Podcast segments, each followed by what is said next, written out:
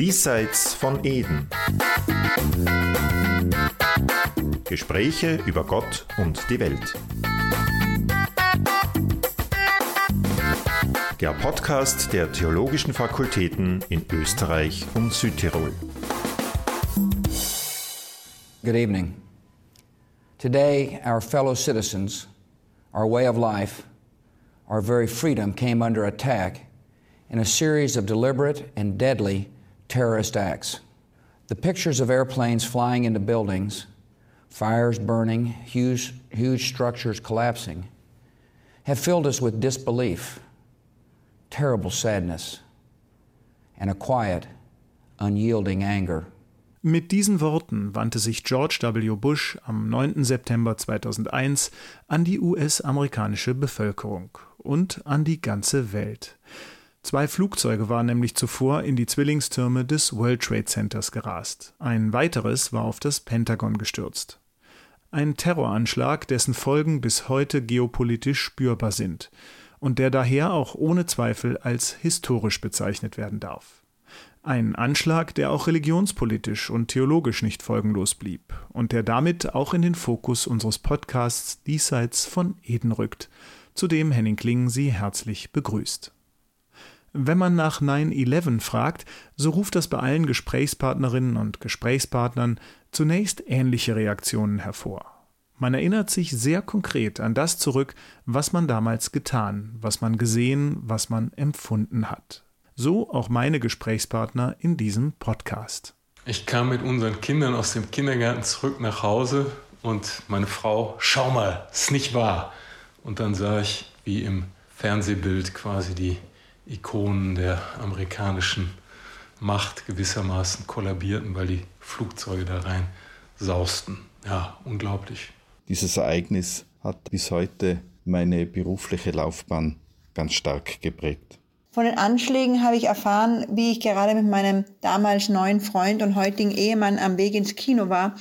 Ich erinnere mich, es war ein warmer Herbsttag und alle Menschen um uns herum waren fassungslos. Auch ich habe eine sehr bewusste Erinnerung an diesem Tag. Ich war in der Schule, bin nach Hause gekommen, war gerade Hausaufgaben am Machen und wollte parallel den Fernseher einschalten. Immer wieder dieselben Bilder, Flugzeuge, die in Hochhäuser hineinfliegen, diese Staubwolke, die nach dem Einschlag aus den Twin Towers ausgetreten ist. Und ich habe nicht so ganz die Dimensionen von dem verstanden, was da gerade passiert. Ich bin an diesem Tag mit 31 Frauen zu einer Frauenbegegnungsreise in den Libanon aufgebrochen. Als wir ankamen am Flughafen, hatte ich biblische Reisen am Telefon für den Reise, über den Reiseveranstalter, die mich informiert haben, was in New York passiert ist und gefragt haben, was wir als Reisegruppe tun wollen. Ich bin heute noch stolz darauf, dass die gesamte Reisegruppe gesagt hat, jetzt sind wir hier, jetzt führen wir sie auch durch. Beim Betrachten der Fernsehbilder damals war so mein stärkster Eindruck, das bedeutet für die Welt nichts Gutes und das wird die Welt verändern.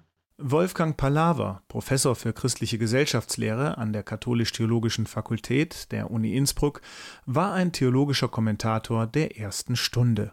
Medial viel gefragt und viel gehört, weil er seit über 30 Jahren das Thema Religion und Gewalt beforscht.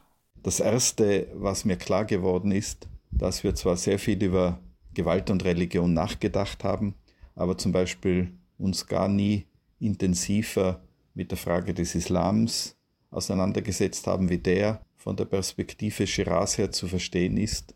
Und die nächsten Jahre waren dann in meiner Arbeit davon geprägt, das nachzuholen und dieser Frage genauer nachzugehen. Das Erste, was ich getan habe, war, dass ich intensiv äh, Schriften von Mahatma Gandhi studiert habe, weil er sich ja damals in seiner Zeit in Südafrika und in Indien intensiver mit den verschiedensten Religionen, auch dem Islam auseinandergesetzt hat. Und es war mir eine große Hilfe dann zu sehen, dass Mahatma Gandhi im Islam grundsätzlich eine Religion des Friedens gesehen hat, obwohl er natürlich auch mit islamistischer Gewalt wie auch mit Gewalt anderer Religionen in seiner Zeit konfrontiert war, aber er konnte sehr gut unterscheiden, was in dem Sinn genuin diesen Religionen, vor allem dem Islam entspricht und was in dem Sinn Perversionen dieser Weltreligionen darstellen. Mahatma Gandhi. Das erscheint Palaver bis heute eine mögliche friedensethische Antwort auf die Herausforderung, die sich seit dem 11. September mit einem Schlag stellte. Aber es galt auch, den Islam selber neu und intensiver in den Blick zu nehmen. Es ist wichtig, hier noch einmal zurückzublicken und festzuhalten, dass tatsächlich der Islam als negativer Begriff, als eine negative Religion in die öffentliche Debatte gekommen ist. Und das hat mich und meine Kolleginnen und Kollegen über mehrere Jahre intensiv beschäftigt. Wir konnten festhalten, dass der Islam wie Judentum und Christentum sich klar von den archaischen frühen Religionen deutlich unterscheidet, weil es auch im Islam darum geht, die Opferung unschuldiger Opfer zu überwinden, dass aber die Gefahr für alle die abrahamitischen Religionen darin besteht, aus dieser Identifikation mit dem Opfer dann neue Gewalt zu generieren, wenn diese Parteinahme für die Opfer nicht mit dem Gedanken der Vergebung zusammengebracht wird, der zwar zentral in den heiligen Schriften dieser drei Religionen zu finden ist, aber in der konkreten Praxis dieser Religionen oft vergessen wird und dann zur Gewalt antreibt. Ähnlich sieht das auch sein Wiener Kollege, der Dogmatikprofessor Jan Heiner Tück. Bei der Suche nach den Quellen des Gewaltpotenzials und dessen Bändigung in den Religionen geht Tück jedoch nicht von der mimetischen Theorie René Girards aus, wie Palaver und ein ganzes Wissenschaftlerteam an der Uni Innsbruck sondern er geht von den Thesen des Ägyptologen und Kulturwissenschaftlers Jan Assmann aus. Die Diskussion um die Assmann-Thesen, also dass der biblische Monotheismus unter Gewaltverdacht steht, äh, die haben natürlich durch 9-11 Rückenwind bekommen. Und die Frage, also ob jetzt die Offenbarungsreligion durch ihre Wahrheitsansprüche ein semantisches Dynamit mit sich führen, das quasi hier im Islamismus grausame Realität geworden ist. Das war schon plötzlich eine Frage, die im Raum stand. Und es reichte nicht, äh, quasi hier mit Phrasen zu kommen, ja, das Christentum ist eine Religion der Liebe, äh, des Gewaltverzichts und hat damit nichts zu tun, sondern es wurde schon quasi die Frage nach der potenziellen Intoleranz von religiösen Wahrheitsansprüchen neu auf die Agenda gebracht. Und diese Agenda ist bis heute nicht erschöpfend abgearbeitet. Immer wieder, zuletzt im Kontext des Anschlags in Wien im November 2020, haben Theologen wie Tück darauf hingewiesen, dass eine Revision der koranischen Quellen religiös legitimierter Gewalt aussteht, und zwar seitens der islamischen Theologie selbst. Man hat natürlich nach dem 11. September eine ganze Serie von dschihadistischen Attacken erlebt, die diese Frage eben nochmal neu aufgeworfen haben. Also wie sieht das im, im Islam aus? Wie kann man reformwillige Kräfte stärken, die quasi ein Antidot gegen den Dschihadismus darstellen?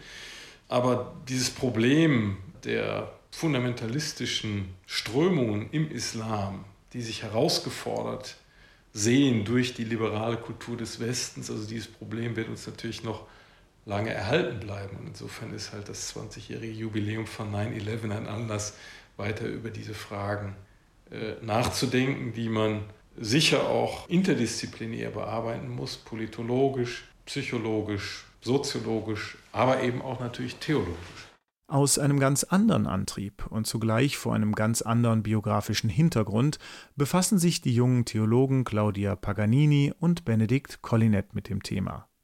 Paganini, die lange an der Uni Innsbruck christliche Philosophie gelehrt hat und inzwischen Sozialethik an der Hochschule für Philosophie in München lehrt, war bei den Anschlägen 23 Jahre alt und stand am Beginn ihrer Habilitation. Sie interessierte in Folge wissenschaftlich vor allem die mediale Inszenierung und die Rezeption des 11. September 2001. Dramaturgisch gesehen waren die Twin Towers das perfekte Ziel für einen Terroranschlag.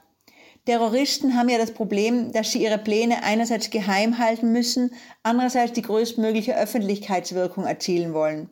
Mit den Twin Towers ließen sich beide Ziele realisieren. Denn in dem Moment, in dem das erste Flugzeug in den ersten Turm einschlug, richteten sich alle verfügbaren Kameras auf den zweiten Turm und zeichneten den zweiten Einschlag live auf. Damals waren übrigens auch innerhalb weniger Minuten alle Foto- und Filmkameras im Umfeld der Twin Towers ausverkauft. Tatsächlich wurden die Bilder der von Rauchschwaden eingehüllten Zwillingstürme, die Bilder der nach dem Einsturz verbliebenen wenigen Stahlgerippe, die in den Himmel ragten, und die Bilder der Feuerwehrleute, die versuchten, die Menschen aus den Trümmern zu lotsen und zu bergen, zu Ikonen des Terrors. Der Anschlag auf die Twin Towers ist mit Abstand der am meisten durch Bildmaterial dokumentierte. Aus medienphilosophischer Perspektive fällt dabei auf, dass obwohl es so viele Bilder und Filmsequenzen gegeben hätte, immer nur fünf oder sechs Motive gezeigt wurden. Ganz zentral ist das Motiv der Feuerwehrleute, die auf Ground Zero eine Fahne hissen. Dieses Bild erinnert unmissverständlich an den 23. Februar 1945 und an das damals entstandene Bild, auf dem sechs US-Soldaten zu sehen sind, die auf der Insel Iwo Jima im Pazifik die amerikanische Flagge hissen. Die Ikonografie, die dabei entstanden ist, spricht eine deutliche Sprache. Sie inszeniert die USA nämlich uneingeschränkt als Opfer und ruft Erinnerungen wach an den letzten sozusagen gerechten Krieg der USA, nämlich den Pazifikkrieg. Interessant ist, dass sich europäische Medien einer ganz anderen Ikonografie bedient haben. Hier wurden beispielsweise Bilder von Menschen gezeigt, die vor den herunterstürzenden Trümmern fliehen. Diese Bilder erinnern stark an den Vietnamkrieg und an das preisgekrönte Foto von einem nackten Mädchen, das aus einer Napalmwolke flieht. Das ist für die Rezeption durchaus bedeutsam, denn im Vietnamkrieg war die Rolle der USA weit weniger rühmlich als im Pazifikkrieg. Durch die Art und Weise also, wie und welche Bilder ausgewählt wurden, wurden die Rezipienten in den USA wie in Europa klar in Richtung einer bestimmten Interpretation gelenkt. Der an der Uni Innsbruck lehrende Bibelwissenschaftler Benedikt Collinet war am 11. September 2001 gerade mal zwölf Jahre alt. Für ihn ist die Welt daher quasi per se eine Welt nach 9-11. Und mehr noch als bei seinen Vorrednern prägte ihn der 11. September daher auch persönlich bzw. biografisch. Für mich als Kind von zwei TheologInnen, der auch in der Schule immer schon als religiöser eingestuft worden ist, waren das teilweise sehr harte Jahre. Viel Anfragen, viel Kritik, viel Verlangen danach, dass ich etwas begründe, dass ich etwas erkläre, warum tun die Muslime dies und das, warum gibt es christlich motivierte Gewalt, Kreuzzüge, Hexen, die ganzen Klassiker natürlich permanent und in der Art und Weise, wie Jugendliche sich das gegenseitig entgegenschleudern. Das war einer der Gründe, der mich motiviert hat, Theologie zu studieren, Antworten zu finden und zu reflektieren über das, was ich erlebt und erfahren habe.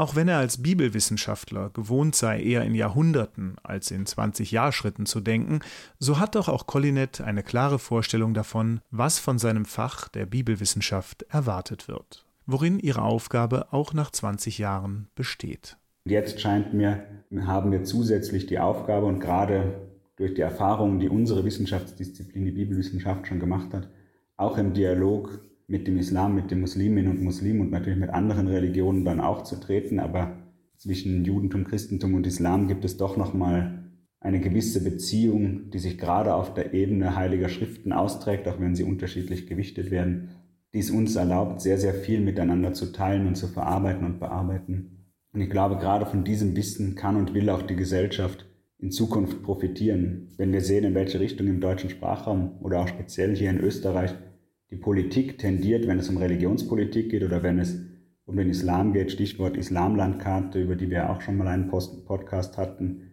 Und wenn man sich dann anschaut, was war mit dem IS, wie ist es jetzt mit den Taliban, dann kommt man sehr, sehr schnell in alte Fahrwasser zurück, von denen wir eigentlich hoffen konnten, dass sie langsam überwunden werden.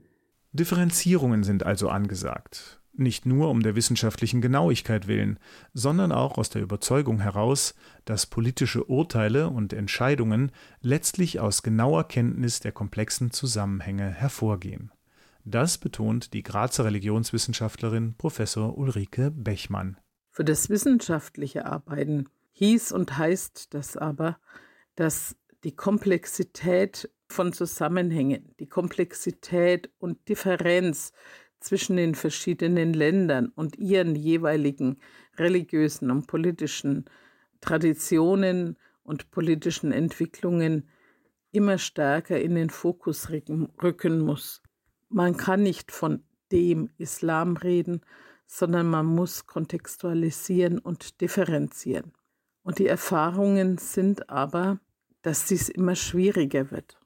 Nicht, weil die Verhältnisse immer schwieriger würden, sondern weil die Rezeption, das Aufnehmen der Komplexität, eine ja eher komplexe Bearbeitung in der Öffentlichkeit immer schwieriger zu werden scheint.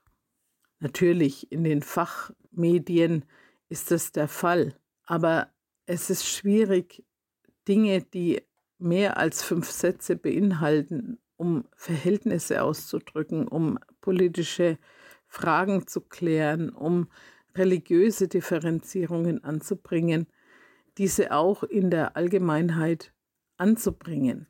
Selbst wenn man aber genau hinsieht, genau erklärt, genau analysiert, so müsse man doch mit dem Abstand von 20 Jahren sagen, dass sich die Situation gerade in islamisch geprägten Ländern des Nahen Ostens weiter verschärft hat, so Bechmann. Nach 20 Jahren würde ich sagen, die Gewaltbereitschaft, die Gruppen, die Gewalt anwenden, die politischen Verhältnisse, die in Gewalt geendet sind, gerade im islamisch geprägten Raum, wenn man nur den Nahen Osten anschaut, haben sich verschärft. Das liegt aber nicht nur am Nahen Osten oder gar an dem Islam, es liegt an komplexen politischen Verhältnissen, die sich radikalisiert haben. Diese Radikalisierung hat aber auch mit den politischen Entwicklungen in der Welt, im Westen, im Osten und in anderen Regionen zu tun noch einmal zu differenzieren, je nach Land, je nach Region, je nach religiöser Beteiligung, je nach politischer Verflechtung und Beteiligung. Das war schon 2001 wichtig. Es ist umso wichtiger geworden. Man kann nicht über 9-11 sprechen, nicht das Thema Religion und Gewalt thematisieren, ohne politisch zu werden. Das heißt, ohne einen Kenner der sogenannten politischen Theologie zu Wort kommen zu lassen. Der Salzburger Fundamentaltheologe Professor Alois Halbmeier ist ein solcher Kenner. Er verweist darauf, dass Gewalterfahrungen stets eng verknüpft waren mit Religion. Ja, dass Religionen in gewisser Weise Reflexionsorte und Reflexionsgeschichten bieten, um Gewalterfahrungen zu verarbeiten und schließlich zu überwinden. Das Thema Gewalt ist ein elementares Thema für jede Religion weil es die Erfahrung von Menschen ist. Gewalt ist eines der großen Themen der Menschheit schlechthin. Und deswegen sind Religionen Reflexionsgeschichten über das Handeln der Menschen, Reflexionsgeschichten über die Erfahrung von Gewalt. Und da ist eine Aufgabe jeder Religion, genau diese Gewaltphänomene, die wir aus unserem Alltag kennen, die wir aus der Politik kennen, zu bearbeiten. Und aus meiner Sicht müssten Religionen nicht Verstärker von Gewalt sein, sondern Überwinder von Gewalt. Als ein Unding und eine der Quellen der Gewalt bezeichnet Halbmeier jede Form der politischen Instrumentalisierung von Religion. Dagegen müssten sich die Religionen nicht zuletzt mit Hilfe der Theologie wehren. Auch im Theolog der Religionen geht es in erster Linie um hermeneutische Fragen. Wie lesen wir die Texte der Bibel oder des Korans? Was bedeuten die Gewaltgeschichten, die dort vorhanden sind? Und da muss man einfach sagen, dass wir heute andere Lektüren haben, sie anders verstehen, sie im Kontext anders interpretieren können. Denn hermeneutisch bleibt für jede Religion unabdenkbar. Es gibt eine unüberwindliche Differenz zwischen dem, was Gott ist, und dem, wie wir ihn verstehen, wie wir ihn erkennen. Das heißt, wir müssen viel stärker auf die Differenz hinweisen, die jeden Gläubigen davor warnt, sich zum Schwert und zum Sprachrohr Gottes zu machen. Das können wir nicht tun. Wir wissen letztlich nicht, was Gottes Wille ist. Wir haben keine Einsicht eins zu eins. Aber was wir aus der Religionsgeschichte definitiv wissen, ist, dass wir mit Gott keinerlei Gewalt rechtfertigen können. Keinerlei Gewalt in keiner Art und Weise. Das ist durch die Religionsgeschichte die große Lernerfahrung. Und immer wer zur Gewalt greift, wer das Schwert in die Hand nimmt, der handelt gegen den Willen Gottes. Das kann man definitiv sagen. Und hier haben alle Religionen noch einige Hausarbeiten vor sich. Schlagen wir am Ende unserer kleinen theologischen Umschau noch einmal den Bogen zum Anfang und zur Frage, was denn mögliche christliche Antworten auf die Problemstellung religiös motivierter Gewalt wären. Unabhängig voneinander haben der Innsbrucker Theologe Palaver und der Wiener Theologe Tück beide für Konzepte einer gewaltfreien Friedensethik votiert, die auch einen sehr konkreten, ja prominenten Ort in der katholischen Kirche hat. Noch einmal abschließend Wolfgang Palaver und Jan-Heiner Tück. Mir ist selber in den letzten Jahren immer klarer geworden, dass wir uns viel stärker mit gewaltfreien Methoden der gesellschaftlichen Veränderung auseinandersetzen müssen. Das letzte halbe Jahr war ich in einem Forschungsprogramm zu Gandhis Gewaltfreiheit engagiert, weil ich heute mehr denn je sehe, dass die Gewaltfreiheit die eigentliche Antwort auf die Gefahr des Terrors darstellt während der Krieg gegen den Terror keine Lösung und auch keine Lösung an der Wurzel des Problems bietet, sondern nur zur Eskalation der Gewalt beiträgt. Sowohl Johannes Paul II. als auch Benedikt XVI. als auch Franziskus haben ja durch die Assisi-Weltgebetstreffen ganz konkrete Akte gesetzt, wie man pragmatisch mit dieser Situation der zusammenwachsenden Menschheit umgeht, in der eben auch unterschiedliche Religionen friedlich koexistieren müssen. Statt jetzt mit dem Finger auf andere zu zeigen, ihr habt da ein Gewaltproblem, ist die Idee, dass man unterschiedliche religiöse Akteure zusammenruft, um Zeugnis abzulegen für die Förderung von Gerechtigkeit und Frieden in der globalen Welt. Und das eben so zu tun, dass man sich auf friedensfördernde Ressourcen in der eigenen Tradition besinnt und sogar bereit ist, sich von anderen mögliche Defizite spiegeln zu lassen. Und jede Religion ist faktisch in der Geschichte äh, auch mit Hypotheken belastet, die äh, sie vielleicht besser sieht, wenn sie sie von anderen spiegeln lässt. Benedikt XVI. hat ja das Programm der Assisi-Weltgebetstreffen noch erweitert, indem er auch bekennende Agnostiker und Atheisten eingeladen hat, weil er der Auffassung war, dass diese die Unglaubwürdigkeit religiöser Bezeugung nochmal so spiegeln können, dass eben religiöse Akteure äh, dadurch lernen können. Und hier wird eigentlich eingeübt, was in einer globalen Situation unverzichtbar ist, dass Religion lernt, sich mit den Augen der anderen zu sehen, dass er also ein reflexives Selbstverhältnis ausbildet, was eben Fundamentalismen bricht. Das war Diesseits von Eden. Vielen Dank fürs Zuhören, sagt Henning Klingen. Dieser Podcast wurde Ihnen präsentiert von den Theologischen Fakultäten in Österreich und Südtirol. Das sind die katholisch-theologischen Fakultäten der Universitäten Innsbruck, Graz, Linz, Salzburg und Wien die Philosophisch-Theologische Hochschule Brixen, die Evangelisch-Theologische Fakultät der Universität Wien sowie das Institut für Islamische Studien, ebenfalls der Universität Wien.